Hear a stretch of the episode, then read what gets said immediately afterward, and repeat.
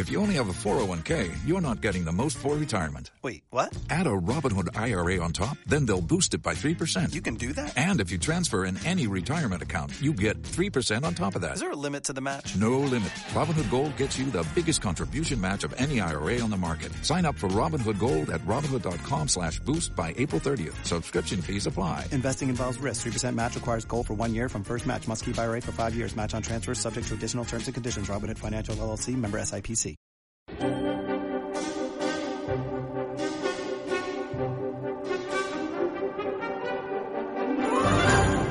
No quiero necesitarte, porque no puedo tenerte. Sí, hombre, sí que puedes tenerme. Todos los jueves, de 8 a 9 de la tarde, en Radio Nova. Más que cine.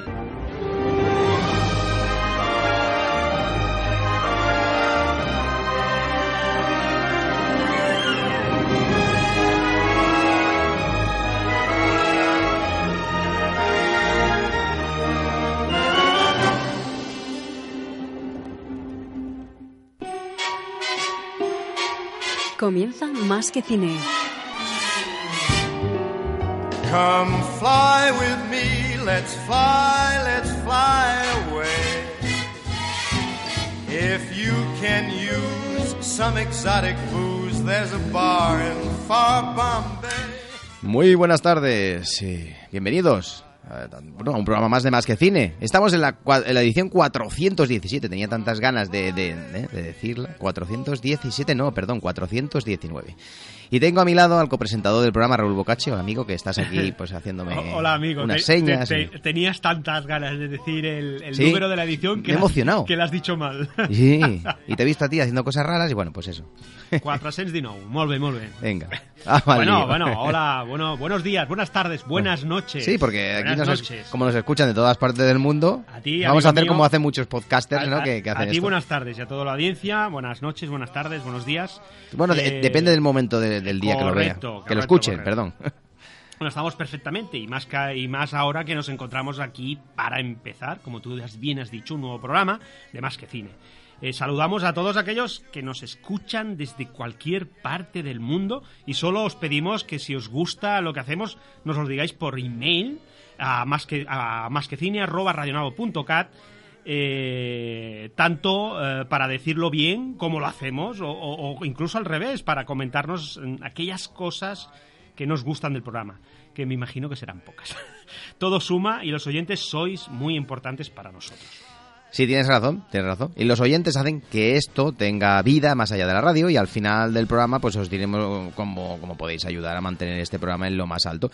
Ahora empezamos porque tenemos muchas cosas interesantes eh, que contar. Por ejemplo, una, una es- un especial terrorífico sobre la saga de Freddy Krueger, el asesino eh, de las cuchillas que aparecía en los sueños de los adolescentes para matarlos allá, allá en sus sueños. Bueno, la verdad que una saga importante que hace mucho tiempo tenía ganas de hacer y que ya habíamos Sí, sí. preparado con muchos meses de antelación. y seguidamente después nos iremos para hablar con Vicente Tarrés, que desde Palma de Mallorca nos, ha- nos hablará de muchos detalles sobre la última película de Star Wars. Y, y no, no os marchéis porque al finalizar el programa repasaremos los nominados o las nominadas a los Oscars y os avanzaremos una de las canciones nominadas con muchas opciones a ganar el premio. Eh, no os vayáis porque, porque la verdad que os sorprenderá. Sí, sí, si nos da tiempo hablaremos de muy rápidamente porque los Oscars los repasaremos justo el día ese jueves que es el 5 o el 6 pues, de, de- de- de febrero con más detalle, pero sí que avanzaremos algunas canciones y algunos contenidos de los nominados que ya se han presentado. Empezamos... la- las cantaremos nosotros en Sí, directo. en directo. Bueno, eso no sé. Vamos allá. No sé, esa es la cuestión. ¿Cuál es la cuestión, amigo? ¿Cuál es la cuestión? Pues la cuestión, Pues la cuestión es ser de Más que Cine, claro. el programa que hacemos todos los jueves en Radio Nova. tuyo juntos. Tuyo juntos, Claro. en el 107.7. De Radio Nova. Ah, y no os olvidéis. Tuyo siempre. no, la hora, de 8 a 9. Ah, sí. Ah, eso hay que decirlo, amigo. De la noche. ¿Eh? Venga, O de la, o de la tarde. venga, prepárate, que empezamos. Venga, vamos, corre. Adelante. Coge el micro. Vamos. Pícale está.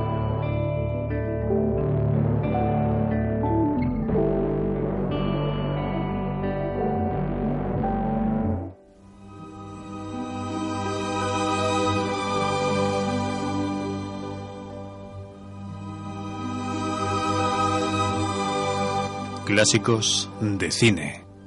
And now the purple dusk of twilight time steals across the meadows of my heart. High up in the sky, the little stars climb, always reminding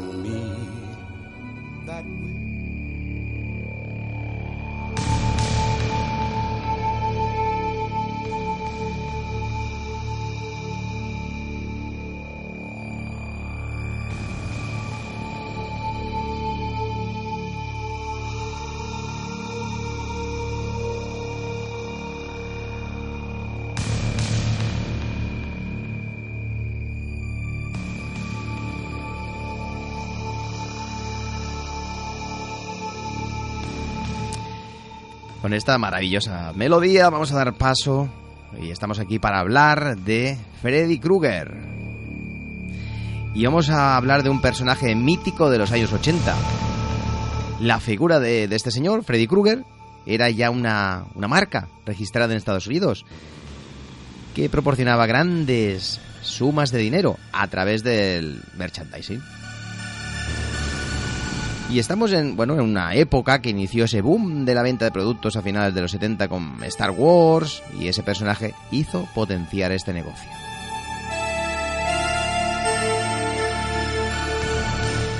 El fenómeno de Freddy Krueger traspasó el continente y llegó a Europa, donde se crearon un sinfín de clubs de fans allá por donde se estrenaban las películas.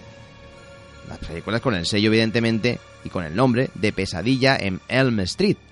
Un personaje que ocupa un papel de élite dentro del universo de los mejores personajes del cine de terror. Sí, sí, amigo, Freddy Krueger es uno de los mitos más potentes de los años 80, igual que lo fueron en los años 30 King Kong o la, eh, o la momia. Pues Freddy forma ya parte de la mitología popular. Es un personaje célebre y querido, además de también odiado y temido. Eh, te comentaré una anécdota, una anécdota que, me ha sorprendido bastante, eh, pero, pero es típica de lo que en aquella época trascendía el cine en general y sobre todo el, el de ciencia ficción. Eh, en un cine de Murcia se proyectaba una de las películas, eh, la verdad que no recuerdo cuál, y de pronto, ante la emoción del estreno, aparece alguien vestido igual que el protagonista. Al principio todos se reían y querían hacerse una foto con él, pero de pronto se abalanzó sobre uno de los jóvenes y lo apuñaló, amigo. Tela. ¿Qué te parece? Bueno, pues siendo Bueno. real me parece sorprendente. No sé, nadie se lo iba a imaginar, ¿no? Bueno, pues quedó tendido y, y aparentemente muerto. Eh, rodeado de sangre, evidentemente, pero al llegar la policía y los sanitarios se dieron cuenta que había sido una broma y el joven se levantó. Ya, Vaya susto, eh. Pues sí, sí, llevaba una bolsa de sangre. de- Mal gusto. De sangre de cerdo, concretamente. Qué mal gusto eso. Y, y lo habían preparado todo para, para crear terror y confusión, más bien para hacer un homenaje a su personaje eh, que tanto amaban. Evidentemente fueron detenidos por la policía militar, o sea, nada menos que por la militar, suerte que no eran militares, ya que eran dos muchachos, ah, mira, sí, pues mira, eran dos muchachos que cumplían el, el- servicio militar, o sea, que imagínate. Y sobre todo, la verdad es que con, con todo esto, quiero decir que este personaje eh, fue, fue un trauma, un, un boom, un torbellino de terror y sobre todo de imaginación, donde las películas, sobre todo las primeras, sorprendieron mm, gratamente y crearon un mito que, que hoy en día sigue vive todavía. De repente, un día, Nancy y sus amigos comienzan a tener el mismo sueño. Un hombre de rostro desfigurado y con cuchillas en sus dedos les acosa de forma tan angustiosa que surge la confusión entre ellos. ¿Puede un sueño asesinar? ¿Dónde se encuentra la frontera entre la realidad y la fantasía? Si Nancy no consigue despertar a tiempo, no despertará jamás. Pesadilla en Elm Street. ¿Estás bien, Tina? Estaba soñando. Olvídalo, Tina. Todo el mundo tiene pesadillas terribles de vez en cuando. ¿Qué dice el forense? Debieron matarla con una navaja, pero no hemos encontrado el arma. Yo. Soy yo. Rod no es un delincuente. ¿Y cómo explicarías lo que ha hecho? ¿Tú crees que las personas pueden soñar lo que va a suceder? Mire, tenemos razones para pensar que aquí está ocurriendo algo muy extraño. En eso estoy de acuerdo. Hay un asesinato sin resolver y eso me quita el sueño. ¿Por qué no lo comprueban? ¿Qué le pasa? No sé, no sé. Ahora yo soy tu novio. ¿Está soñando? Por favor, papá. Oye, Nancy, es preciso que descanses un poco, por favor. Un film de Wes Craven. Pesadilla en Elm Street.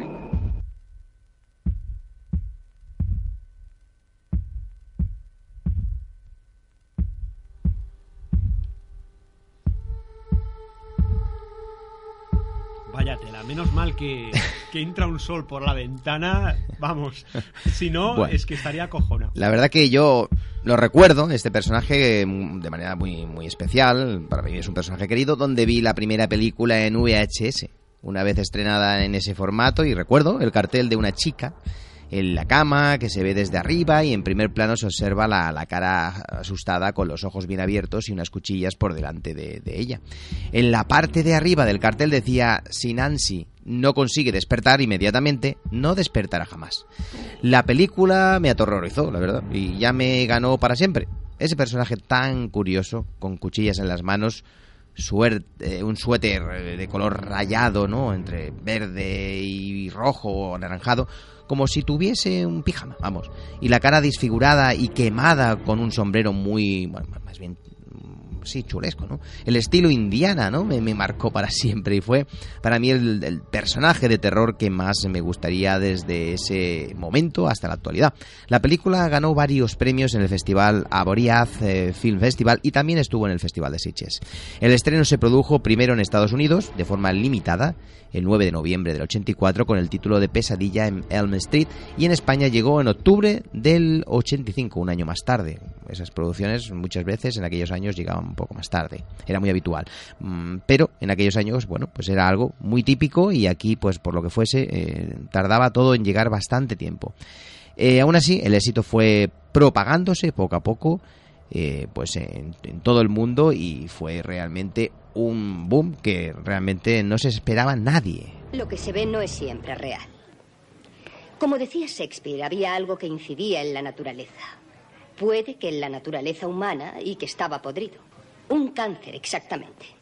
Como sabéis, la respuesta de Hamlet a esto y a las mentiras de su madre era seguir indagando, como los sepultureros, perforando la tierra, hora tras hora, día tras día.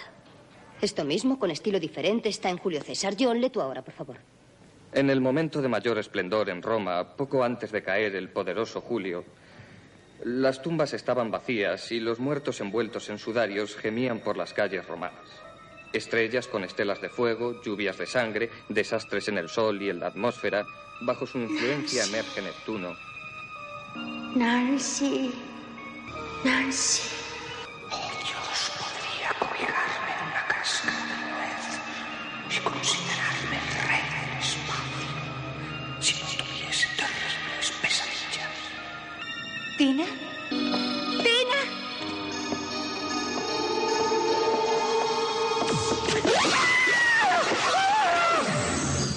Está tu pase? Al diablo con el pase. Así.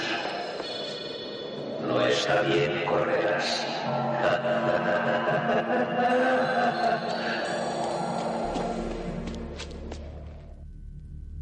Seguimos, amigo. Bueno, bueno, pues me has hecho recordar que bueno que, que Freddy Krueger es, es una mezcla entre Indiana Jones y Eduardo Manos Tijeras, amigo. ¿Qué te parece? Sí, bueno. ¿Eh? Me, me ha venido la visión cuando has comentado tú antes. Es, tu visión, ¿eh? Antes. seguimos, seguimos. Bueno, como curiosidad, eh, decir que con motivo del lanzamiento de la sexta película, en principio la definitiva y última, con el título de, Pesadilla Final, La muerte de Freddy, la compañía distribuidora publicó un carnet de identidad con mucho sentido del humor. Decía así, nombre, Freddy Krueger, nacimiento, 2 de noviembre del 84 en Springwood, Ohio. Progenitores, Wes Craven, que es el director de la primera película y creador del personaje, y una monja. Descendencia, Maggie, la protagonista, eh, con complejo de Freddy. Características, sombrero jardín y jersey persiana con pantalón con arrugas, cicatrices, un centímetro eh, de piel intacta en el talón, sobrenombre, señor de las pesadillas, arma, mano de plata, territorio, Helm Street, y más allá de tres sueños. Pues la verdad es que la saga es eh, extensa, ¿no? Y cuenta con, al final, llegaron a hacerse hasta ocho películas y una serie de televisión. Y mucha gente se puede preguntar, ¿quién es Freddy? ¿Cuál es su historia? Pues Freddy era un conserje de una escuela de Springwood. Fue el resultado de una violación de una monja por los residentes de un asilo psiquiátrico. Llevaba la locura a la sangre, podríamos decir, nunca tuvo un ligue y odiaba la belleza la juventud y la inocencia, y fuera de las horas de clase raptaba y mataba niños en Elm Street. Los padres espantados y furiosos decidieron poner fin a bueno, esas atrocidades y tomaron la justicia por su mano. Y es así como Freddy se encontró eh, dentro de la caldera de una fábrica y su final fue terrible pero merecido. En vida, claro está. Porque después de ello es evidente que volvió para vengarse desde el más allá a través de los sueños. Desde que acabaron con su vida, ronda por las noches con ganas de venganza de aquellos que lo mataron y que dejaron su rostro desfigurado. A pesar de ello, no se le esconde, no, todo lo contrario, lo luce y muestra en su más absoluto esplendor todas aquellas maravillosas cicatrices que le inundan la cara. ¡Guau! Tela, ¿eh? Venga, venga. ¿Cómo te vamos. pones en el papel? Venga, muy bien, venga. muy bien, muy bien. La verdad es que, que los jóvenes de los años 80 y entre ellos nosotros, eh, que somos, éramos jovencitos entonces, estábamos acostumbrados a ver a Jason con su máscara en la terrorífica saga de Viernes 13 o incluso a Michael Myers de la saga de Halloween y ambos tenían en común que, que- que se le tapa- se tapaban la cara. En aquellos años también apareció la macabra familia de la matanza de Texas, eh, con el personaje de Lightheader, la de cara de cuero o algo así era traducido, ¿no? ¿Verdad? Sí. Que daba mucho miedo y que aquí lo llamábamos así, cara de cuero, donde también tenía, ten- tenía una máscara. Eh, en este caso hecha con, con piel de personas a las cuales había matado. Eh, todas estas películas se iniciaron en los años 70. Por ejemplo, La Matanza de Texas en el 74. Y las otras dos secuelas fueron, fueron estrenada- estrenadas a finales de los años 70. Todas ellas tuvieron un largo recorrido durante los años 80, época pionera de este tipo de historias. Y cuando llega Freddy, es un buen momento para sacarlo a la luz. Eh, por la proliferación de este tipo de asesinos, Freddy se convirtió en el héroe de los adolescentes y curiosamente era a los, a- a los adolescentes a quien mataba. Pero esta generación quería mitificar a los personajes de cine y sobre todo a los de terror. Mm. Sí. Eh, vamos a averiguar, por ejemplo, los motivos de esta devoción por los jóvenes. Según palabras directas del actor Robert Englund, que interpretó al asesino de niños Freddy Krueger. Y decía esto. Creo que la clave para entender la magnitud del fenómeno Freddy está en su carácter. Es una especie de villano simbólico que reúne en sí todas las maldades del mundo y una en particular. La incertidumbre que sienten los adolescentes, sus principales víctimas, frente al futuro. Y además, al tratarse de un personaje onírico y con sentido del humor, le permite al espectador establecer distancias. Al fin y al cabo, ningún niño suspira por ser un asesino. Freddy es diabólico. Nada ni nadie podría mejorarlo. Mi personaje es el símbolo de una justa revancha contra una sociedad condicionada por sus nuevos burgueses y sus yuppies, contra sus hijas demasiado bonitas y snobs y tontuelas. Eh, desteta a su madre y no conoce quién es su padre. Es el mal al 100% y es el personaje que al público le gusta odiar. Además, hay que decir que en todos los Estados Unidos hay una calle que se llama Elm Street y suele ser en los suburbios de las ciudades, de clase media acomodada, amigo. Sí, sí.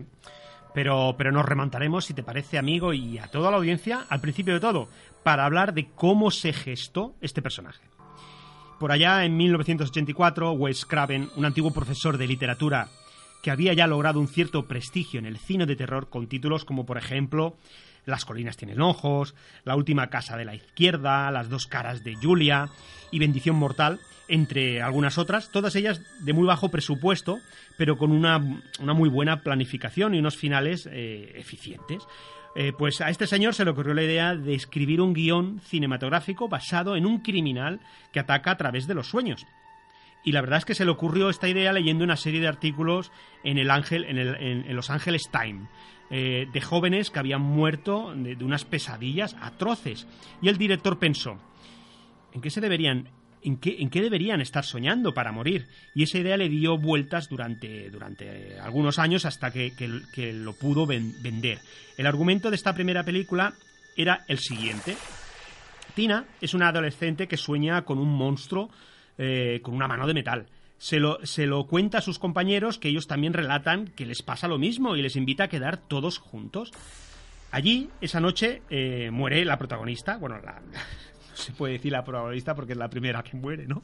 Tina, sin que su sin, sin, que su novio pueda hacer nada y Nancy, una de sus mejores amigas, se lo cuenta a su madre que le confiesa que hacía 10 años hubo un asesino de niños eh, que los padres mataron y fue precisamente Merce, la madre de Nancy, eh, que se lo confiesa. Un argumento básico, pero la idea del asesino entrando en los sueños eh, cuando ellos se rinden a la noche es algo muy inspirador. Solo costó eh, 2 millones y, recaudó 26. O sea, multiplicó por 13. La recaudó, o sea, recaudó 13 veces lo que costó. El público y la crítica se dieron la mano valorándola muy positivamente. Era muy ingeniosa, eh, para la época tenía muy buenos efe efectos originales y una buena interpretación. Y la productora se sorprendió y vio en su idea original el punto fuerte, es decir, el pánico real que todos eh, tenemos a la hora de irnos a dormir y sobre todo cuando, cuando somos jóvenes que no soportamos dormir con la luz a oscuras y la puerta abierta. Y el éxito fue brutal.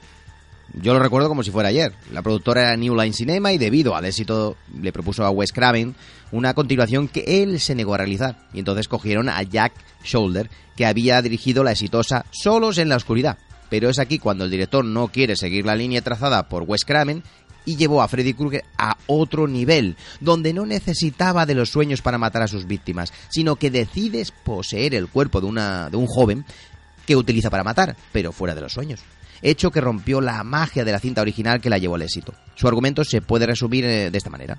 Pasados cinco años y una nueva familia llega a la casa donde Nancy libró la batalla final con Freddy. Jesse, y, bueno, un chico de 17 años empieza a tener pesadillas. Hablando con su novia Lisa le insta para averiguar qué pasó en esa casa y descubren de artículos de periódico y rumores lo que hizo en este caso Freddy. Estrenada en el 86 con el título de Pesadilla en el Street 2, la, parte, eh, la cual fue un éxito igual que su antecesora, pero la crítica se cebó con el motivo de que Freddy pasara al mundo real. Y aunque es verdad que la ambientación de la película es muy acertada, el cambio de punto de vista no le gustó tanto y a mí me pasó lo mismo, que por eso no me gustó la película. Sí, sí, y un año más tarde eh, se puso en marcha la maquinaria para la tercera parte, llamada Pesadilla en Hell Street, los guerreros del sueño. Tu ayuda, papá. Kruger ha vuelto. Fred Krueger está muerto. Siempre te ha resistido a aceptar la realidad, tesoro. ¿Recuerdas lo que hizo? Pues lo hace de nuevo. Quieren seguir despiertos. Evitar ese sueño donde les espera un Freddy monstruoso, implacable. Que esta vez va a encontrarse con unos jóvenes decididos a luchar. Son los guerreros del sueño que también tienen ciertos poderes. Pesadilla en Elm Street 3. Los guerreros del sueño. La película que bate récords en Estados Unidos. 12 millones de espectadores en 33 días. Ahora.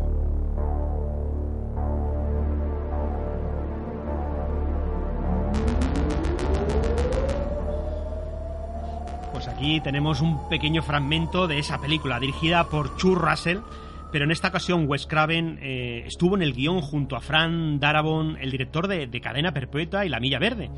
Aquí Craven, el director de la primera y creador de la saga, vuelve a retomar el personaje del primer film. Eh, el argumento se centra en que una clínica de California se encuentra un, un grupo de jóvenes alterados mentalmente. Todos lucharon contra Freddy y han sobrevivido no quieren dormir y se incorpora uh, al grupo Nancy que había luchado en la primera película con Freddy y ganó, aunque sus padres fallecieron y ella dijo que, que vengaría sus muertes. El grupo se hace fuerte y desafían a Freddy para no, para no, para no entrar en su mundo. Esta tercera entrega tiene un presupuesto mmm, bastante más amplio. Eh, por ejemplo, la increíble escena de Freddy eh, con forma de serpiente el cambio que hace en su guante de tener cuchillas a llevar eh, jeringuillas y también un escenario muy costoso para el final de la película, que transcurre en el infierno de Freddy, a diferentes niveles, que tardó dos meses en construirse. Todo hizo que la tercera película eh, fuera mm, otro éxito de taquilla, con 45 millones y siendo la de mayor recaudación de la saga. Sí, sí. Y hay que decir también que luego vino la cuarta parte, que llegó en el año 88, con el nombre de Pesadilla en el Street, señores, eh, bueno, en este caso, Señor de los Sueños. Cuando el sueño profundo cayó sobre los hombres, me sobrevino un temor y un estremecimiento que hizo temblar todo mi cuerpo.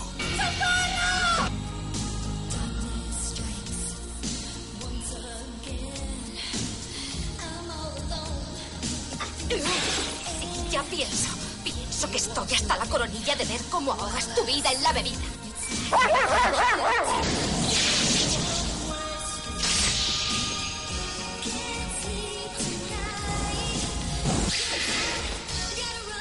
Espera.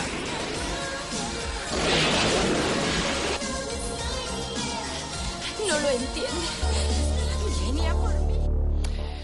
Bueno, pues volvemos a encontrarnos en esta parte con otra nueva película, una por año, como estamos viendo, una de las más espectaculares de la saga, con un gran presupuesto y estética más estirando al videoclip, dirigida por otro nuevo director, como pasará con todas las entregas, eh, Rainy Harling, un finlandés, que había hecho cortos y invirtió pues su, su dinero para hacer, eh, en este caso, una película llamada Infierno en el Ártico, lo que le valió que Hollywood le ofreciera hacer La Jungla de Cristal parte 2, Alerta Roja. En esta cuarta entrega de Freddy se levanta chamuscado de la tumba y se reconstruye. En esta ocasión se presenta una, una fotografía muy realista y unos espectaculares efectos donde los sueños son mucho más surrealistas y provocadores, siendo incluso más desagradables. Si hay una diferencia sobre el resto es que aquí Freddy ya es el absoluto protagonista, desde el minuto 1 hasta el final, y eso se ve reflejado en taquilla, siendo la que más habrá recaudado de la saga hasta 10 veces más, amigo. Y como no puede ser, al año siguiente llegó Pesadilla 5, el niño de los sueños. Era una mujer temerosa de Dios. Su nacimiento fue un error incalificable. Por favor, no lo permitan. Será un parto difícil. Su vida y su muerte han sido una pesadilla horrible. Pero ahora todo va a cambiar. Porque Freddy quiere ser padre. ¿Qué me está ocurriendo? Estás embarazada. Aunque tenga que adoptar al niño. Muy bien, y el director, en este caso, lo, lo- lo dirige el australiano Stephen Hawking. Eh, el director aquí buscaba algo entre el corazón del ángel y, quien engañó a Ro- a Roger Rabbit y profundizó en el suspense y en la emoción, algo que no había hecho, no habían hecho en ninguna de sus anteriores películas. Y quiso que no fuera una secuela, más bien, eh, más, más sino una profunda exploración del mundo de los sueños. La historia de esta entrega empieza con el final, justamente con el final de la anterior, en el que Freddy había, había quedado pulverizado. Pero como, como es un no vivo, pues está claro que no se puede, no se puede volver a matar. Así que el boom eh, comercial de la saga y la mejora progresiva de cada una de las películas, tanto en presupuesto como en promoción, ayudó mucho a la continuación de la franquicia y la taquilla acompañó a tales esfuerzos. El merchandising formó parte de, toda esa campaña, que hizo al personaje mundialmente famoso. Y tengo que recordar que vendría entre tanto una serie justamente acaba- acabada la cuarta película, que ayudaría para, para acrecentar la popularidad de- del personaje. La serie nació en el año 88, donde el actor que hace de Freddy, Robert Englund, eh, presenta todos los capítulos, protagonizado incluso algunos de ellos, protagonizando, perdón, algunos de ellos. Eh, eh, en principio, se realizaron 22 episodios con el título de Las pesadillas de Freddy, aunque en inglés el título fue A Nightmare on Elm Street, The Series. Es decir, Pesadilla en Hell Street, la serie, de, forma clara y directa. Pero la traducción literal la pasaron por alto y la cambiaron por las pesadillas de Freddy. Aquí siempre somos especialistas, especialistas en eso. Finalmente el éxito que se preveía fue superado con creces y realizarían otra, otra tanda de 22 episodios más. En total, 44, de unos, 150, ay, de unos 55 minutos de duración cada uno de ellos. El famoso director de films de terror, el Tube Hopper, creador de La Matanza de Texas, dirigió el primer episodio. Eh, el título fue, fue acabar, eh, con, acabar con Freddy. Es un capítulo clave eh, porque se cuenta cómo sale libre del juzgado por un defecto de forma cuando lo tuvieron lo tuvieron por los asesinatos lo detuvieron perdón por los asesinatos de los niños y los padres por venganza lo persiguen para lincharlo y el teniente de policía en principio que intenta impartir calma al final acaba rociándolo con gasolina y camándolo vivo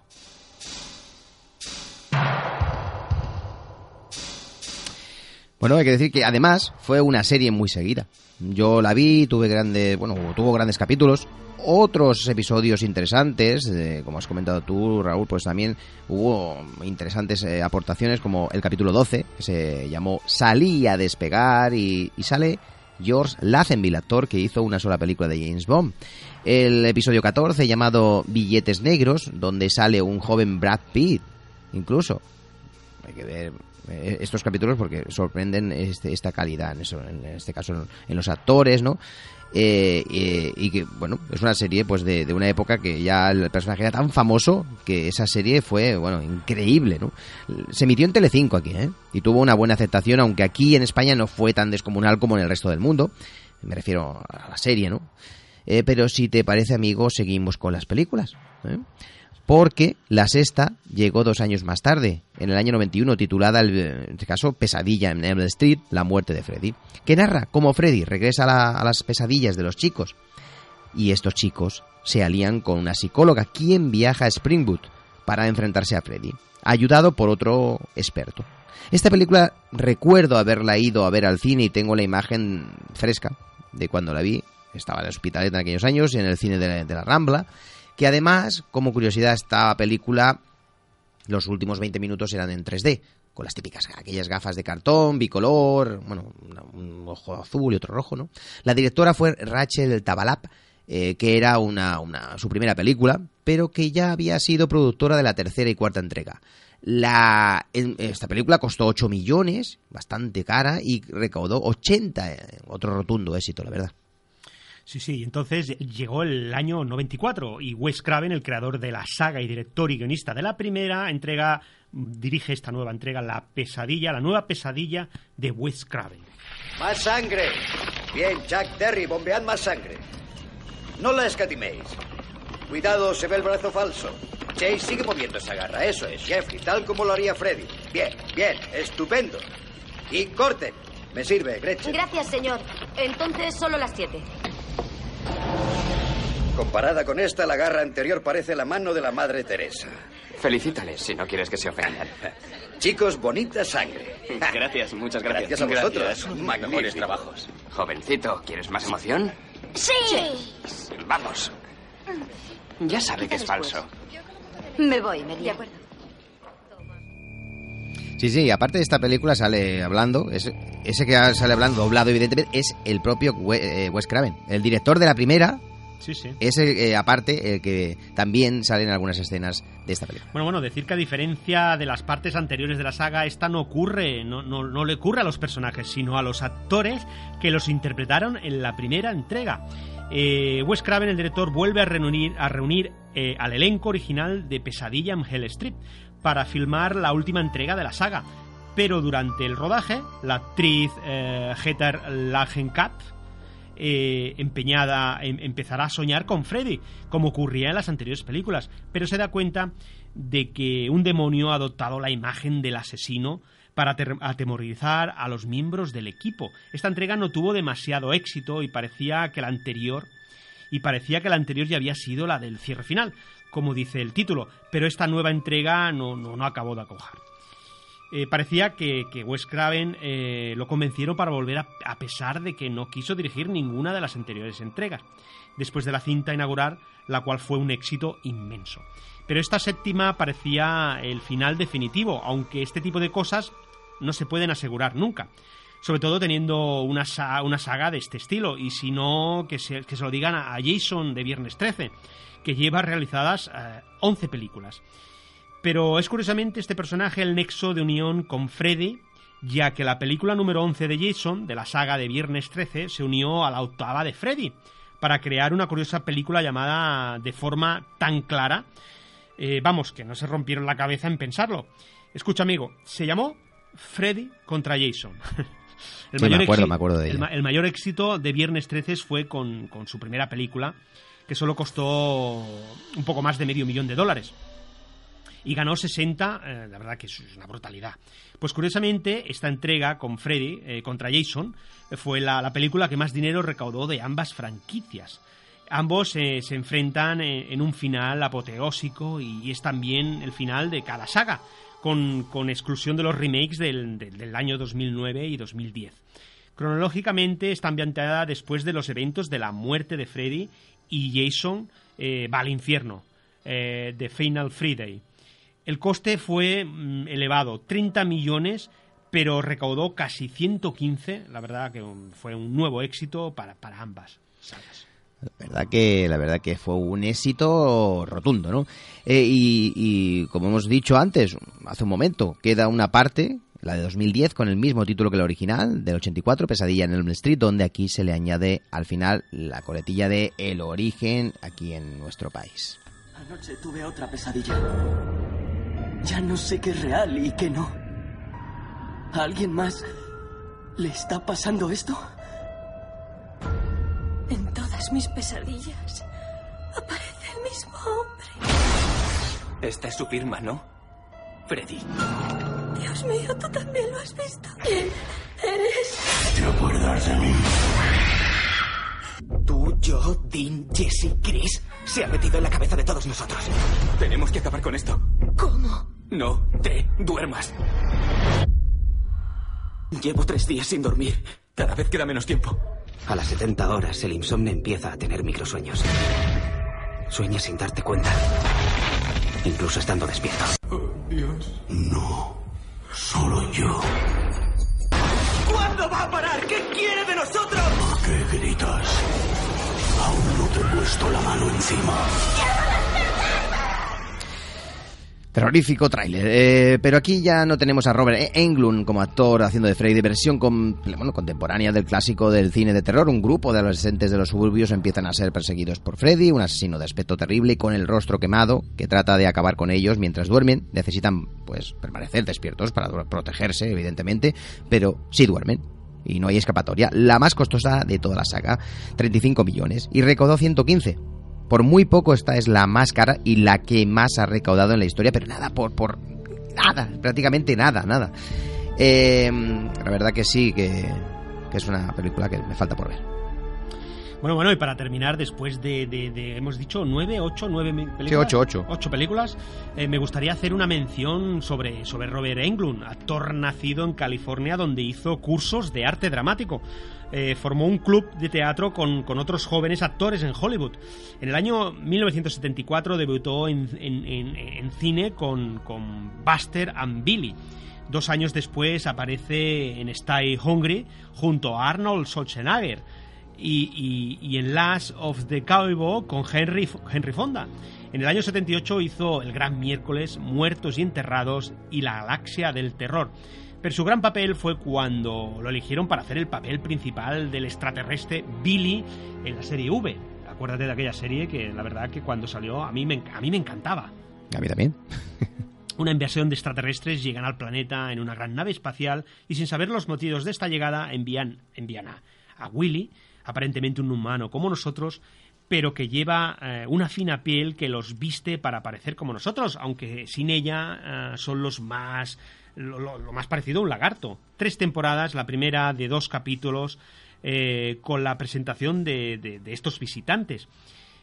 Por eso se llama la serie V, la segunda temporada de tres capítulos donde se centra en la batalla final una, una vez se sabe que los propósitos de estos visitantes no son nada buenas.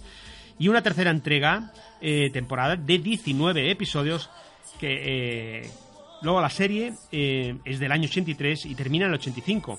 Eh, después del éxito de los primeros episodios, el actor se hizo muy popular y fue cuando se interesaron en él para hacer a Freddy Krueger, ya que ya habían demostrado lo bien que, que le sentaba el camuflaje y la ambigüedad de su personaje. Y en Freddy, la verdad es que eso le venía como anillo al dedo.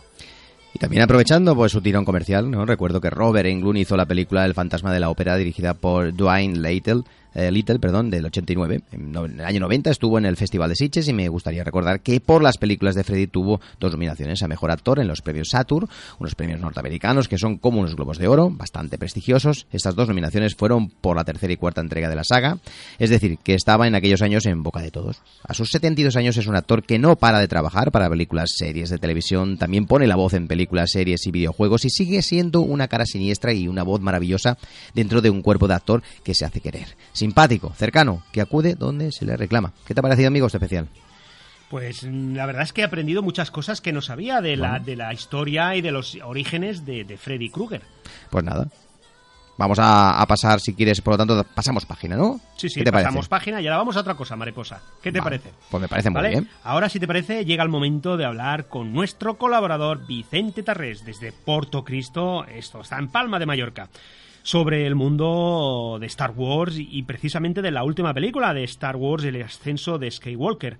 Como cada año es, es, es- el experto para hablar primero porque lleva toda la vida coleccionando cosas de la saga, además de, de hacer exposiciones, conferencias, incluso charlas sobre este tema, además de programador de cine de ciencia ficción, aventuras y terror.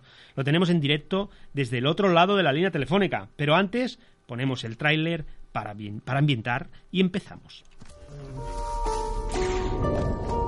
Es una intuición.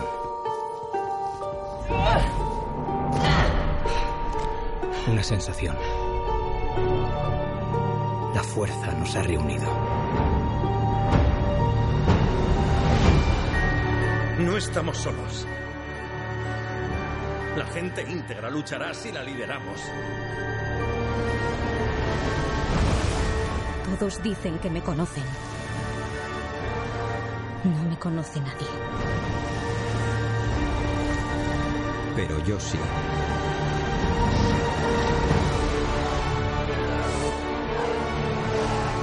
He esperado mucho tiempo. Y ahora. Vuestra llegada conjunta.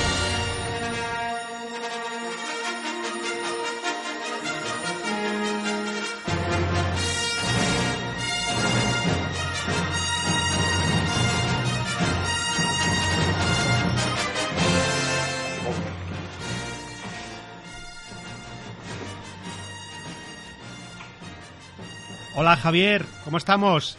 Soy Raúl. Hola Javier, buenas tardes. Vicente, Vicente. Ay, Vicente, ¿me escuchas? estaba yo ahora con la... Perdona, Vicente. ¿Me escuchas, Vicente? No, pues no me oye, menos mal. Hola, Vicente. Vicente, ¿me escuchas? Sí, sí, sí. Hola, ¿qué tal? Va bien. Venga, ¿Cómo estáis? Pues muy bien, con muchas ganas de hablar contigo. Tengo aquí a Raúl también. Hola Vicente, soy yo, ¿eh? Raúl, ¿cómo Hola, estamos? Raúl, ¿qué, qué tal? ¿Va bien? ¿Cómo estás? Pues muy bien, muy bien. Es un, es un placer tenerte en los micrófonos de Radio Nova. eh, y bueno, sabemos que eres un experto en la materia y deseamos hablar siempre. bueno, pero para nosotros es un placer escucharte y tenemos muchas ganas de, de hablar pues de, de la saga, de, en este caso de Star Wars. Eh, hay que decir que la primera, ¿no? La, la primera relacionada con la organización del evento, eh, que bueno, que tú hiciste hace, hace muy poco, ¿verdad? En, en, en- en Puerto Cristo, pues eh, tú hiciste una, una, una gran un- bueno, presentación de la película. Eh, bueno, imagino que eh, lo, lo sueles hacer cada, cada cierto tiempo. Eh, tú lo hiciste eh, justo para el estreno, me parece. ¿Cómo fue aquella presentación de, de Star Wars, el capítulo 9, en- allí en Puerto Cristo? ¿Lo hiciste en Puerto Cristo? No, en, en Manacor. En Manacor. sí, multicine en Manacor, está a 12 kilómetros. ¿Y qué tal funcionó? Eh, bueno, sí, muy bien. eh, ya digo, esto mm, es eh, lo que hago es la creación de un grupo de gente que pues que les gusta Star Wars, pues íbamos todos juntos a ver la película. Eh, lo hacemos en, o lo organizo en domingo, ya que viene pues de gente de todas las edades y es el día más indicado. ¿Y la sala se, se acabó llenando? Sí, sí, sí, la, la sala se, se llena, se llena. Son 250 la capacidad de, de la sala y se llenó, esta vez se llenó. Pues bueno, pues, Sí, Sí, sí, Ah, no, dime, bueno, dime. recalcar, sí, sí, recalcar que es, eh, bueno, es un evento que llevo realizando pues desde el episodio 7 ¿ah? y cada vez que se hace el estreno pues de, de un episodio 9 pues eh, hacemos digamos esta creación del grupo. Fantástico, por lo tanto, funcionó muy bien y eso pues nos alegra mucho eh, que funcionara también esta presentación de la, de la saga. Si quieres pasamos un poco, si no hay nada más que comentar sobre esto, hablar un poquito de y analizar un poquito en profundidad la película, si te parece. Sí, sí, a ver. Vamos a pasar ahora a analizar la película. ¿Qué, qué, qué nos puedes decir sobre ella y cuál, cuál, es, cuál es tu valoración final? Bueno, eh, como he dicho en anteriores programas, pues la verdad no me gustan estos nuevos episodios. Eh, recuerdo que, que os dije que en el episodio 7 pues la vi cinco veces, pero era para ver, digamos, si podía entender algo de lo que vi. El episodio 8 lo vi dos veces y el 9 solamente una vez. Eh, no sé, eh, mi opinión, eh, ya digo, es mi opinión. eh, si el episodio 7 y 8 son malos, pues eh, no sé, este último para mí es horrible. Parece que, no Bueno. parece que hay una falta de conexión, eh, se copian escenas de, de episodios tradicionales. Eh, es como si quisieran, digamos, deshacerse un poco rápido de esta nueva trilogía. Sí, sí. Sí, sí, pasam- pasamos ahora a detallar los fallos de guion. Eh, Los fallos de guion, porque una gran sorpresa fue que Palpatine, que aparece en esta nueva entrega, a pesar de estar muerto desde, desde hace años, de hace tiempo, ya, eh, ya escuchamos su voz en el tráiler y lo, y lo confirmamos en las primeras escenas, dejándonos, la verdad, sorprendidos, sin, haber, sin, ha- sin habernos nada, sin habernos nada que dé de pie a pensar que estaba vivo. Eh, ¿Cómo puede ser que el guion tenga este lapsus y nos presente este personaje mítico mm, que venga de la nada? Sí, pues no sé, la verdad, en el tráiler sí se daba a entender que aparecería Palpatine, ah, pero por lo que he oído, pues Palpatine no tenía que tener, digamos, tanta presencia. Creo que como mucho saldría a modo de cameo en forma de algún holocrón. Ah, otra teoría, digamos, es que se habría estado clonando a través de la fuerza, lo que le permitiría, pues, vivir para siempre y gobernar. Ah, de, todas formas, hay una, en, en una saga de cómics, creo que se llama El Imperio Oscuro, eh, ahí sí se resucita Palpatine. Pues a lo mejor se han, se han Mm, cogido de ahí, se han cogido de ahí por los pelos y han, y han dicho vamos a hacerlo. Mm, Sí. Claro. Se- Con lo que acabas de la explicar. verdad, sí. Y además lo arreglan con una frase, simplemente dice que, bueno, que quien domina el... no dice el Palpatine que como dominan la, el, el esta- el- el- la parte oscura de la fuerza, pues con eso ya, Sí. lo, Bueno. ya lo arreglan todo. La verdad que una fa- manera un poco, un poco, bah, Sí, no sé, un poco de escalabro. Sí, no se sabe exactamente a qué vienen todas estas cosas. Y hay que decir que los personajes más eh, mal, mal desarrollados, por ejemplo, eh, el ros- Rostico, que aquí es una aparición testimonial, su aparición eh, también eh, es bastante escueta en la última entrega, y en general Haas, que, que tienen un, giro de guion impropio y, falto de base, ¿no? Porque, ¿Por qué sucede esto? Imagino que también por, por, ¿por qué? Para, para intentar, no sé, qué mensaje nos quieren mandar, ¿no? Con esto. Sí, no, la verdad es que lo que digo, no, no se entienden muchas cosas. Eh, lo de Róstico también tenía que tener un papel o protagonismo más importante y no sé por qué motivo pues lo Claro. han apartado. Eh, El al anterior, General ¿eh? Hoods, sí, sí, al General Hoods, por ejemplo, no sé, eh, un hombre que diseñó la base Starkiller, que destruyó un sistema, que da información a la resistencia, traiciona a la primera orden, digamos, y luego no es capaz de, de- de escapar, no sé, tiene para mí un decepcionante y ridículo final, parece un personaje de burla. Ya.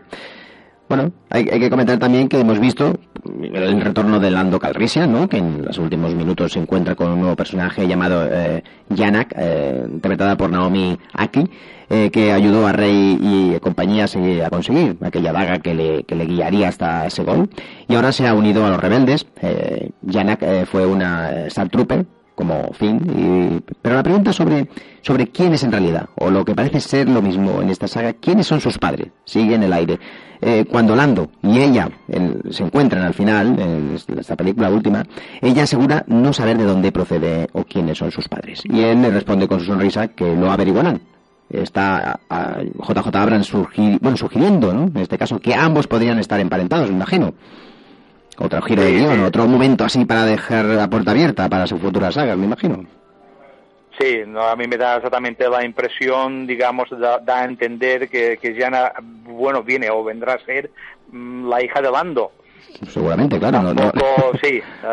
Otra cosa no creo que sea, claro. Más al respeto, no exactamente. No Sí, sé sí. qué parentesco le sacarán, pero bueno, da la impresión de que es su hija.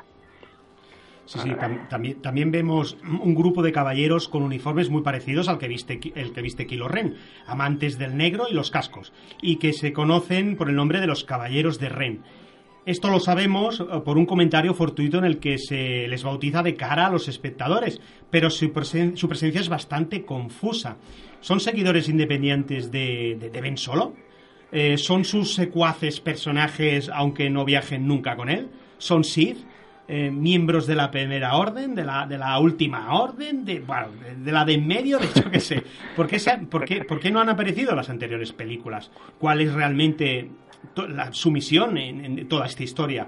Porque aparecen estar siempre eh, en el lugar donde ocurre la acción. Eh, ¿Quiénes son? Sí, no, la verdad, eh, se nombra, me parece, ya en otro episodio, creo que es en el 8, creo, eh, estos caballeros. eh, bueno, se sabe que Kylo Ren es su líder y se ve que esos personajes pues vivían, digamos, en regiones desconocidas de, la galaxia.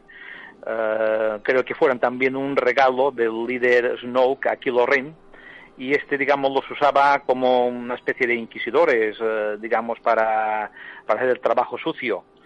¿eh? Bueno, y al, y al final, digamos, se enfrentan, más que a Kylo Ren, se enfrentan a Ben Solo, porque se ve que detectan un cambio en la fuerza que hay, eh, digamos, mm, un cambio hacia, hacia ser un defensor de la luz. Sí, sí, ya, ya no, ya no están en su grupo. ya son. Ya, no. Bueno, he leído que he leído que, que Disney planea una trilogía sobre, sobre Palpatine. Ahora que lo hemos resucitado, ¿sabes, ¿sabes algo de esto? No, tampoco no tengo constancia, la verdad, de ello, mm, pero claro, como dicho muchas veces, todo lo que es de Disney, eh, digamos, Pues- si sea rentable, pues igual lo Sí, sí. para hacer otra trilogía o cualquier otra cosa. No extrañaría nada. O es un bulo que han soltado para empezar a hablar más, más sobre la sí, saga. no, no, no se sabe, sí. Una duda que me viene a la cabeza, eh, Vicente, como por ejemplo, cómo se ve en esta película. Vemos a Rey curar a una serpiente y luego a Kylo Ren salvar a Rey cuando parecía haber muerto. ¿Esto se puede haber usado para devolver a la vida, en este caso, a Palpatine, por ejemplo? Bueno, lo que he comentado antes, lo de Palpatine, pues eh, creo que más bien, eh, eh, digamos que la mejor opción es, una clonación que se, que se clonase. Ah, de todas formas, también el don de curación que tienen algunos Jedi, pues ya viene reflejado, digamos, en, en algunos libros y principalmente en las guerras clon, ah, donde hay mm, unos, unos libros médicos de guerra, creo, y curanderas Jedi. Mm, pero bueno, mm, lo que digamos respecto a lo que estamos hablando hasta ahora, eh, quiero decir también que eh, todas estas últimas acontecimientos y cosas que nos parecen raras, pues se han cogido, digamos, del, del universo expandido y que a lo mejor Claro. no forman parte de un canon oficial. Se ha, se ha intentado tirar de, de- de, bueno de, de cositas así para, para justificarlo. Hay que decir que la película finalmente eh, está acabando ya sus emisiones en, en cines y ha recaudado solamente mil millones de dólares. Por lo tanto, lo que has dicho tú, la película es la peor de la saga. La primera, el capítulo 7, fueron dos más de dos mil millones, fue un absoluto récord eh, de toda la saga. 1.300 fue el anterior, eh, el capítulo 8, y ya fue una, una poco una debacle, pero es que esta última solo 1.000 millones. La versión que hemos visto en cines, pues eso, dura una- unos 140 minutos, 2 horas y 20. Sin embargo, están diciéndose, eso, bueno, hay rumores que a petición de fans de Disney, incluso de Lucas, que podrían estar pensando en una versión extendida de, de, de, de 2 horas y 45 minutos para a lo mejor intentar sacar algo más de dinero o, o resolver algunas cosas que los fans no ven bien. Bueno, aunque obviamente no está confirmado, también se habla de un director, eh, director's cut eh, de 100 185 minutos, 3 horas y 5 minutos en formato doméstico y de un montaje incluso de 192 minutos para el canal este nuevo de Disney Plus, que seguramente es, ya se ve aquí el negocio, ¿no? Eso ¿Qué te parece? Estaría bien. estaría ¿Qué te bien. parece todo esto? Puro mercan- merchandising, ¿no? Sí, bueno, la verdad es que sí, lo que he oído pues es que mm, eh, se ve que hubo tres, tres, digamos, se rodaron tres finales de la película distintos. Uno de ellos parece ser que mm, George Lucas eh, fue uno de ellos, pero bueno, tampoco no sé cuál final, digamos, mm, pusieron para de ellos. Eh, por mi parte, no sé, eh, esta trilogía, digamos, no, no ha estado a la altura de la saga Mm, es el, para mí es el fin de una historia porque empezó hace ya cuarenta y pico de años y lo que veo en toda esta última trilogía, digamos que esto es un, para mí un relevo de una generación, o mejor dicho, de, de, seguidores de la saga y que dan paso, digamos, a otros que, mm, pues que subirán con esta última trilogía. Bueno, pues nada.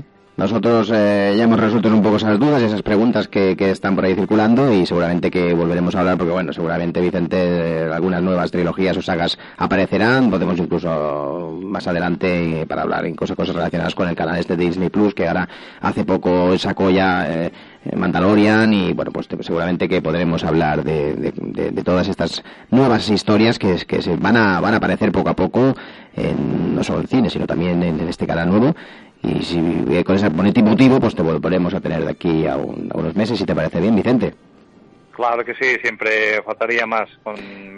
Encantado de estar con vosotros, siempre. Pues muchas gracias por tener aquí a Vicente Tarrés, un experto en, en Star Wars y también un coleccionista ya de, de, realmente de mucho peso y que es un colaborador habitual de Más que Cine. Muchas gracias, Vicente. Un saludo, a pasarlo muy bien y, y nada.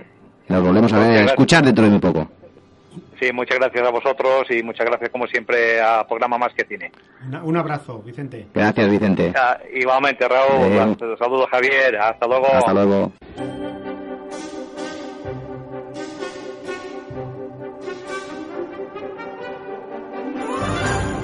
No quiero necesitarte, porque no puedo tenerte. Sí, hombre, sí que puedes tenerme. Todos los jueves, de 8 a 9 de la tarde, en Radio Nova. Más que cine.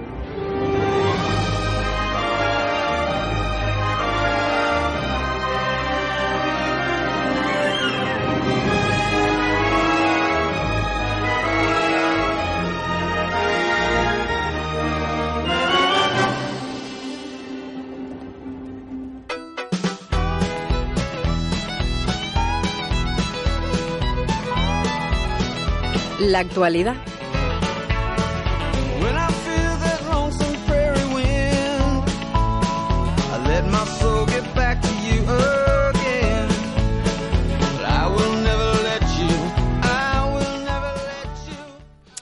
Pues nada, amigo, estamos aquí en la actualidad. Eh, que te veo ahí muy, muy relajado, ¿eh? Te veo muy relajado. Actualmente estoy muy relajado. ¿Qué pasa? ¿De qué hablamos, amigo? No sé de qué hablar. Bueno, pues vamos a hablar un poco de, de la actualidad de, de los Oscars. Hablamos de nuestro amigo Oscar. pues sí. eh, te veo muy, muy contento. Bueno, porque voy a estar triste. Eh, estamos en, en, la versión eh, extendida del programa, ¿no? Porque, bueno, nosotros ya, como ya sabéis, los que estáis escuchando Ivos, sabéis que, bueno, pues nosotros también esto lo emitimos en, en un canal, bueno, en un canal, una emisora, una emisora que es Radio Nova y los jueves de, de 8 a 9 de la tarde en el 107.7, pero bueno, que se puede escuchar a través de la página www.vilanovainformació.cat y, y online lo escuchas, pero bueno, nosotros ahora estamos haciendo esa versión extendida para todos aquellos eh, que les habíamos prometido al principio del programa que íbamos a hacer un rápido repaso, porque vamos a hacer un programa especial de aquí a unos días, cuando se acerque la ceremonia de los Oscars, para hablar precisamente de la, la actualidad relacionada con las nominaciones. Amigo, ¿qué quieres? Que te veo con el dedito. Déjame, déjame que hable yo, ¿no? Pues siempre, habla. Siempre estás hablando tú, el tío habla por los codos. O sea, acabamos Venga, de empezar. La hablar de, de, de, la Academia de Cine de Hollywood, que ha anunciado recientemente la lista de nominados de los Oscars de, de este año 2020. De este año, de este año. La edición número 92 de estos premios, amigo. Ya 92 años, eh, tela.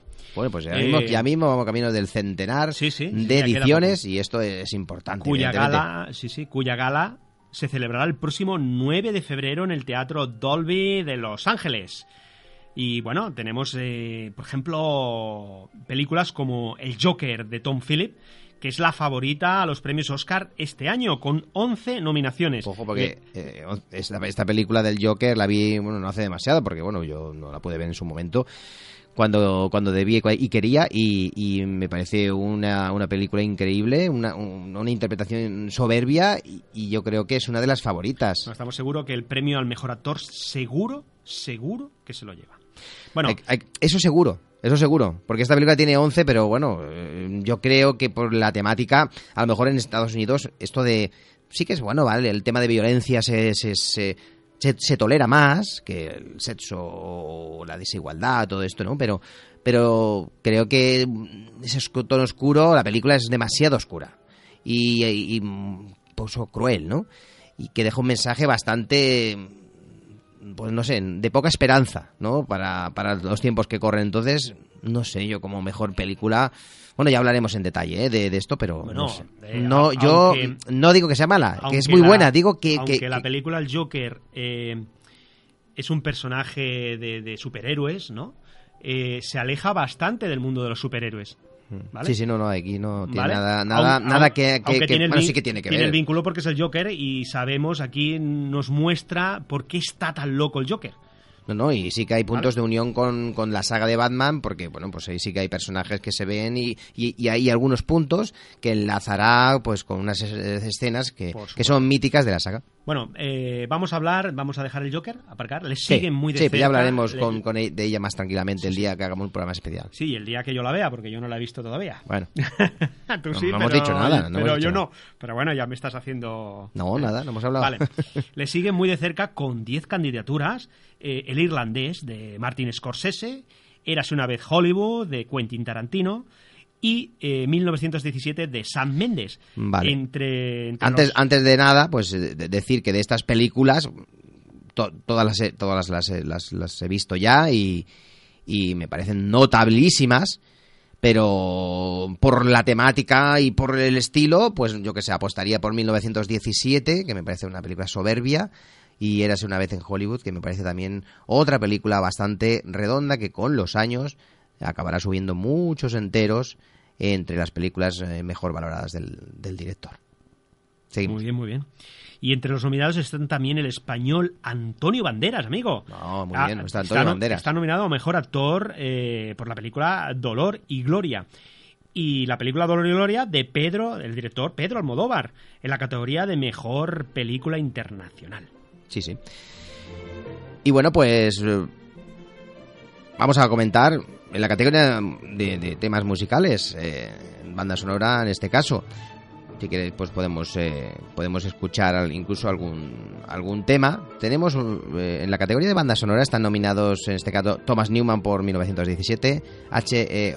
Donan Donantir por Joker, Alexander Desplat eh, por Le- Little Woman, Mujercitas, Randy Newman por Historias de un, de un, de un matrimonio con Scarlett Johansson y John Williams por eh, la película de Star Wars. Y en mejor canción, pues podemos poner un, un si quiere, bueno, ¿te parece amigo? Un tema, ¿eh? Sí, sí, me parece muy bien. Podemos poner, por ejemplo, en mejor canción tenemos eh, diferentes eh, temas, como el ejemplo I'm Standing With You de, de Warren, en una película que se llama, en este caso, Breakthrough.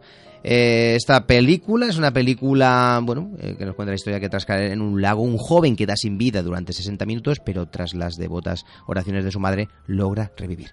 Es una, bueno, hermosa creación sinfónica que el compositor desarrolla en los terrenos del misterio, el drama y lo místico y, y en los temas espiritual y todos ellos con mucha solvencia. Cuenta con un tema principal muy bello y variedad en temas muy refinados y elegantes, así como interesantes inserciones electrónicas para generar una impresión de cierto, eh, en este caso, desconcierto. El tema, la canción nominada es I'm Standing With You. Ah, bueno, lo tengo por aquí, ¿vale? Lo tengo por aquí, a ver si lo encuentro, amigo. Y ponemos este tema aquí, I'm Standing With You, más allá de la esperanza, en la traducción, y luego seguimos.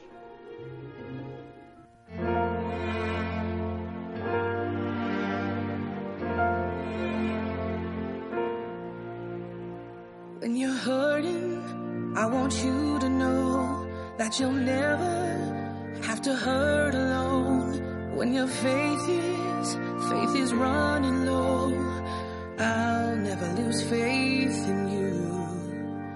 When the night surrounds you and you think that no one cares about you, I will go and throw my arms around you. I'll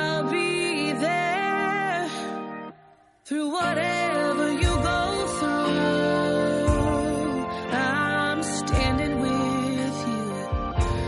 And wherever you go to, I'll stand beside you. And when you think that all the odds are all against you, and you just feel like giving up, well, I won't let you. Through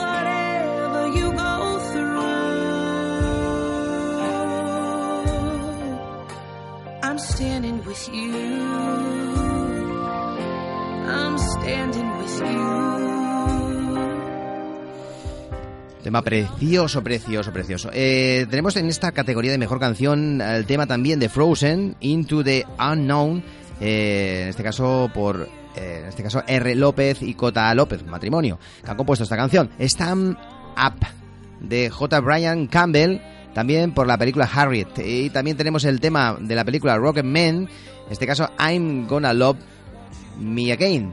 En este caso, el tema de Elton John para la película Rocketman, una, una, un biopin maravilloso. Y el tema I Can Let You Through Yourself Away, el tema que han eh, tocado y compuesto, y también la letra, evidentemente, por el gran compositor Randy Newman, que ha compuesto muchas de la saga de Toy Story. Y ahora seguimos, amigos, seguimos avanzando con otra película que ha sorprendido en nominaciones. Sí, una película que está nominada a Mejor Película Internacional, ¿no? Y me parece que también a Mejor Película. Sí, sí, hasta seis nominaciones tiene. Eh, la película se llama Parásitos, de Bong Joon-ho, que ha sorprendido gratamente a todo el mundo porque está nominada a nada menos que seis categorías de los Oscars, ni más ni menos. Eh, y bueno, es una película coreana, ¿eh? que sí, la historia de la familia, el argumento es la historia de la familia Kitaken, es el punto de partida de esta película que te sorprenderá donde toda ella está, está en, el, en el paro, toda la familia, y se interesa mucho por el, por el tren de vida eh, de la riquísima familia Park. Un día su hijo logra que le recomienden para dar clases particulares de inglés en casa de los Park. Eh, es el comienzo de un engranaje incontrolable del cual nadie saldrá indemne. Y hasta aquí podemos leer. ¿Qué te parece? Pues me parece muy bien, amigo. Eh, no sé, está nominada en Mejor Película, Mejor Dirección, Mejor Guión, Mejor Película Internacional y Mejor Montaje. Ojo, ¿eh? ¿Qué te parece? Me parece fantástico. Es, un- es una película realmente... Y mejor diseño de producción. ¿eh? Esta película es muy, muy, muy, muy interesante y también es una película oscura. Es decir, una parte inicial muy interesante de, de- como, dice el título, Parásitos, eh, tiene que ver mucho con, con lo que hace esta familia. Y el final es un final bastante fuertecete, eh, que también, por, por su temática, hombre, es complicado. Ya hablaremos un poco de las nominaciones porque es una gran película, pero mm, no es, no es americana y por lo tanto y es un, un tema durete, ¿eh? un, un giro de guion importante. Eh, bueno, pues hay que decir que, que esta película también ganó el- la Palma de Oro del Festival de Cannes, por lo tanto, ¿eh? ojo, ¿eh? Sí, sí, Ojo no, con esta película. Está ahí. Porque claro, de las otras, claro, tú ya has visto. Las has visto todas, ¿verdad? ¿Me has dicho? Sí, bueno, me- estoy viendo, estoy acabando de ver historia de, de un matrimonio de, con Scarlett Johansson como protagonista y el, y el este, el Adam Driver, que es el, act- el actor que hace de Kylo Ren en. Star Wars. Y bueno, lo estoy acabando de ver. Yo solo he visto era, Érase una vez en Hollywood, solo he visto esa. Y podré ver dos más, seguramente. Y entonces ya. Bueno, pues ya haremos un poquito balance, ¿no? De, de todo, de todo ello. Eh, vamos a poner un tema final, vamos a poner una canción, la película Frozen 2, porque hay que también hay que decir otra cosa importante, en la categoría de animación, ¿vale? Que ahora mismo no, no la tengo aquí eh, abierto, creo que no, o sí se lo tengo por aquí abierto, sí, bueno, que- porque es que ha sorprendido el que la película española Klaus, eh, distribuida y producida por Netflix, ha salido nominada como mejor película de animación. Un peliculón, Klaus, es un peliculón. A mí, me, a mí me La encantó. verdad que es, un- es- una película entrañable para ver en familia. A mí me encantó. Mira, tenemos aquí eh, nominación de mejor película animada. ¿Cómo entrenar a tu dragón 3? Que sea correcta, ¿vale? A mí no me apasionó la tercera, pero bueno, está bien. ¿Dónde está mi cuerpo? Esta, esta no la he visto. Klaus, que ha puesto por ella, aunque no se lo vaya a llevar. Toy Story 4, que es otra parte más, pues no creo que se lo lleve, evidentemente. La más, con más posibilidades, es Mr. Link, El origen perdido, película que ganó los Globos de Oro. Y tampoco he visto. Eh, ojalá, ojalá que al final no sea Mr. Link y sea Klaus. Pero bueno, eh, la nominación es sorprendente. Nosotros nos vamos a, a despedir con un tema, el de la película Frozen 2. Eh, una película, una secuela de, que, que realmente pues ha sorprendido, sigue manteniendo el ritmo, Frozen, por lo tanto una interesante y una banda sonora bastante buena. Esta secuela visualmente muy espectacular y de trama entretenida y agradable. La banda sonora es más conservadora y no, bueno, aunque no me- mejora la, la antecesora, pero bueno, es que está muy completa.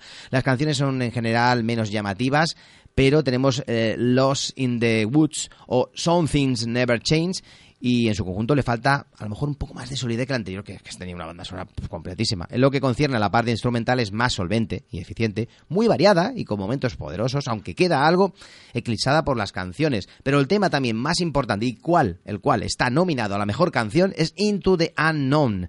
Eh, otro tema importante, importante, buenísimo, de Frozen 2. Nos despedimos con ese tema, otro de los temas nominados a mejor canción. Pues nada, lo dejamos aquí, amigo. La semana que viene que, que nos toca, porque es que yo estoy un La poco perdido. semana que viene, la semana que viene es, sí, sí, sí, sí, es- El programa es de la... es la última de, ah, de el, enero. el programa... No, el, el- es- no, no, este es el, el de febrero. Ah, pues entonces tenemos, hablamos de los Oscars con más detalle. que te- pondremos todas las canciones y bandas sonoras eh, de, de los Oscars y hablaremos con más detalle. pues bueno, bueno, ya hablaremos porque Hoy hemos yo- hecho un avance, pero yo- bueno. Yo ya habré visto un par o tres más y podremos hablar con más. Vale. Y tenemos un especial, creo que de un clásico también importante. No es de. Bueno, no, no- iba a decir clásico del cine de terror porque es de película terrorífica. Hablaremos de psicosis, pero no, no dentro de la, de la sección clásicos de cine de terror, sino dentro de cine con mayúscula, porque creo que es una película que, con, que, que es conmemorativa. No sé si hace 60 años de su estreno, la película maravillosa de Alfred Hitchcock. Maravillosa película de terror, por cierto. Sí, pues nada. parece- Me parece que es de 1960. creo. Sí, creo que sí. Pues nada, hasta la semana que viene y que tengáis un buen fin de semana de cine. Y que la fuerza siempre os acompañe.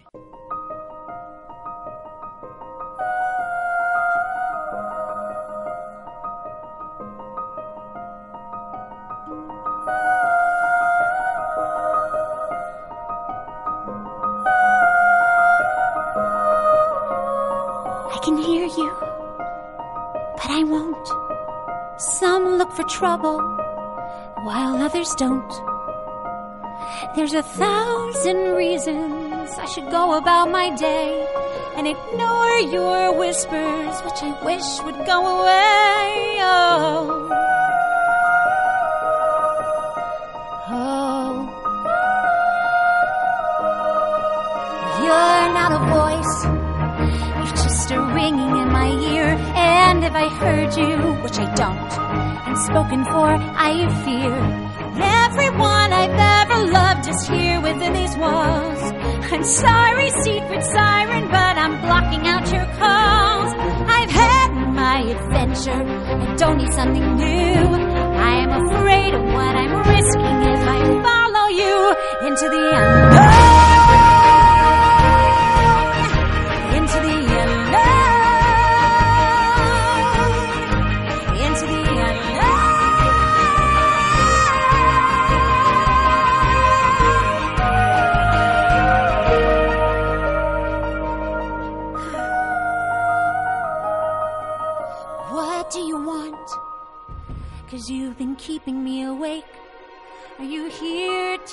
Distract me so I make a big mistake? Or are you someone out there who's a little bit like me? Who knows deep down I'm not where I'm meant to be? Every day's a little harder as I feel my power grow. Don't you know there's part of me that loves to go into the unknown?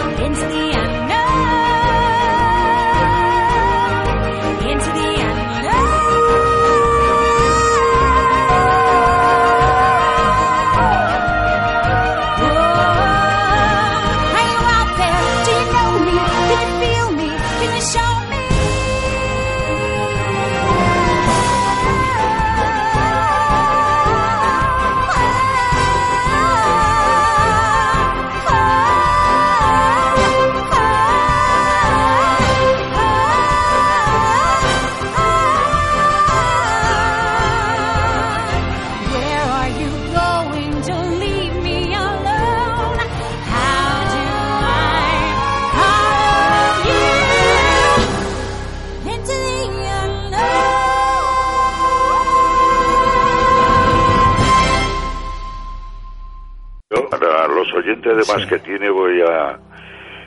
Mi mejor saludo es eh, intentar recitarles una poesía chiquitina Sí, sí, sí, sí.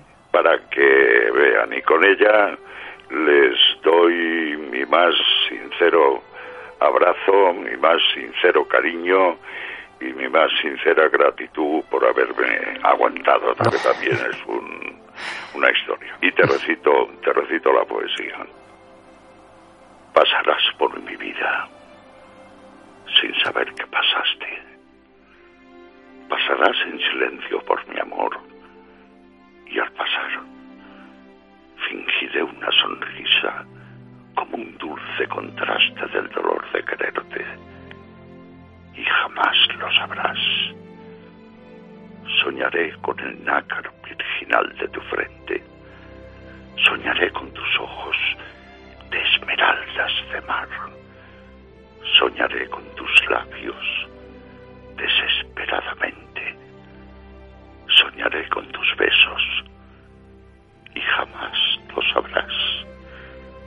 Y si un día una lágrima denuncia mi tormento, el tormento infinito que te debo ocultar, te diré sonriente, no es nada, ha sido el viento, me enjugaré la lágrima y jamás lo sabrás.